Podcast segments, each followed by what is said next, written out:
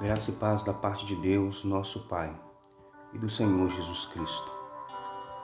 A devocional de hoje está baseada na primeira epístola de Pedro, no capítulo de número 1, do versículo 3 ao versículo de número 9, que nos diz assim: Bendito Deus e Pai de nosso Senhor Jesus Cristo, que segundo a sua muita misericórdia, nos regenerou para uma viva esperança mediante a ressurreição de Jesus Cristo dentre os mortos, para uma herança incorruptível, sem mácula, imarcessível, reservada nos céus para vós outros, que sois guardados pelo poder de Deus, mediante a fé, para a salvação preparada para revelar-se no último tempo. Nisso exultais, embora no presente, por breve tempo, se necessário, sejais contristados por várias provações, para que uma vez confirmado o valor da vossa fé, muito mais preciosa do que o ouro perecível, mesmo apurado por fogo, redunde em louvor, glória e honra na revelação de Jesus Cristo. A quem não havendo visto a mais, no qual não vendo agora, mas crendo, exultais com alegria indizível e cheia de glória, obtendo o fim da vossa fé, a salvação da vossa alma. Querido ouvinte, constantemente somos contristados por muitas provações. Todavia, podemos ter esperança. Podemos ter esperança, pois em meio às tribulações da vida somos guardados pelo poder de Deus. Podemos sofrer por meio do nosso corpo, mas obteremos o fim da nossa fé, que é a salvação da nossa alma. Pois o que adianta o homem ganhar a vida e perder a sua alma?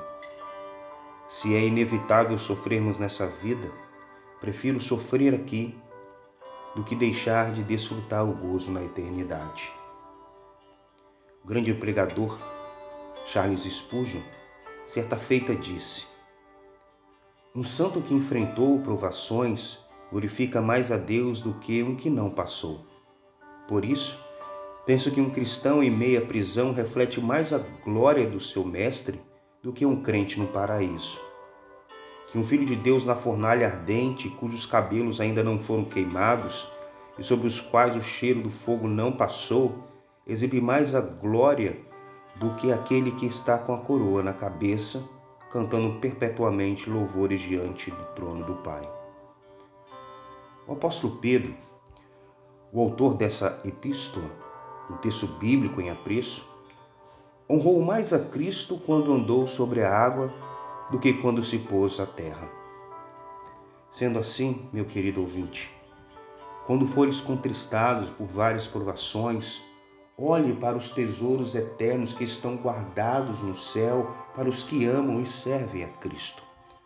Somos chamados para uma viva esperança, mediante a ressurreição de Jesus Cristo.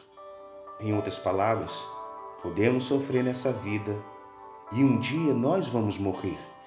Todavia, para os que estão em Cristo haverá ressurreição para a vida e gozo eterno. Portanto, alegrai-vos nessa esperança eu quero orar por você. Talvez você esteja realmente sendo contristado por muitas provações.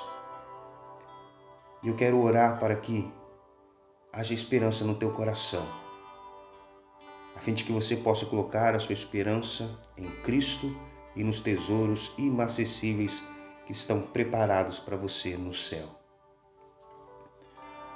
Pai Celestial, verdadeiramente os sofrimentos do presente não podem ser comparados com a glória que há de ser revelada e manifestada em nós. Somos contristados por várias provações, mas podemos alegrar, pois temos de Cristo a promessa da salvação da nossa alma.